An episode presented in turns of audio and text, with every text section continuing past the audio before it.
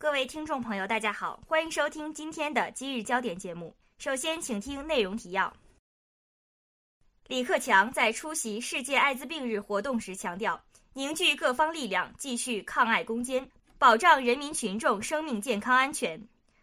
货车扮客车上高速，核载六人，塞十六人。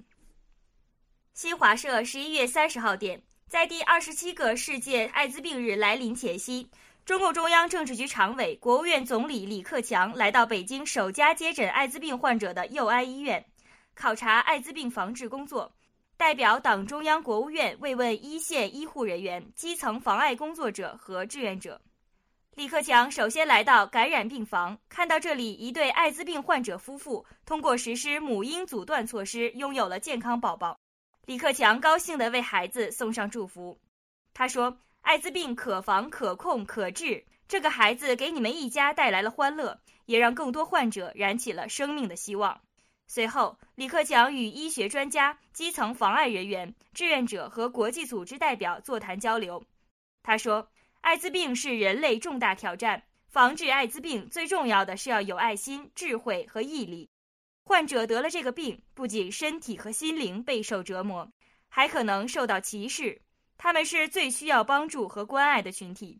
经过不懈努力，我国疫情控制在低流行水平。”这凝聚着广大医护人员、工作者和社会各方辛勤努力和奉献。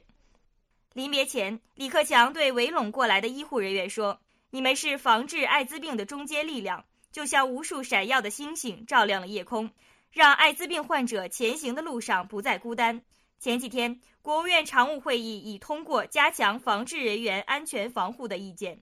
你们首先要保护好自身的健康。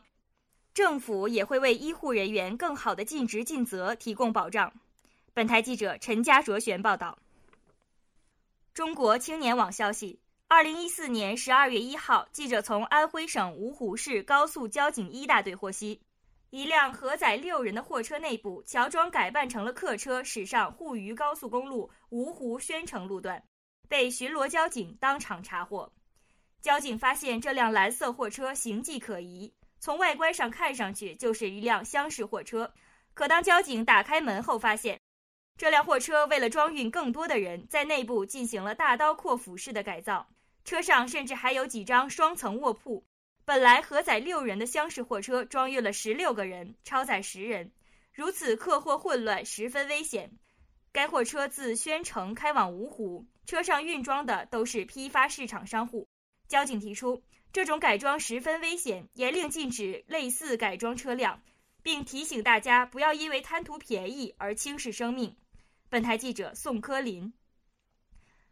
好了，今天的节目就到这里了，我是主播韩诗雨，感谢导播王艳书。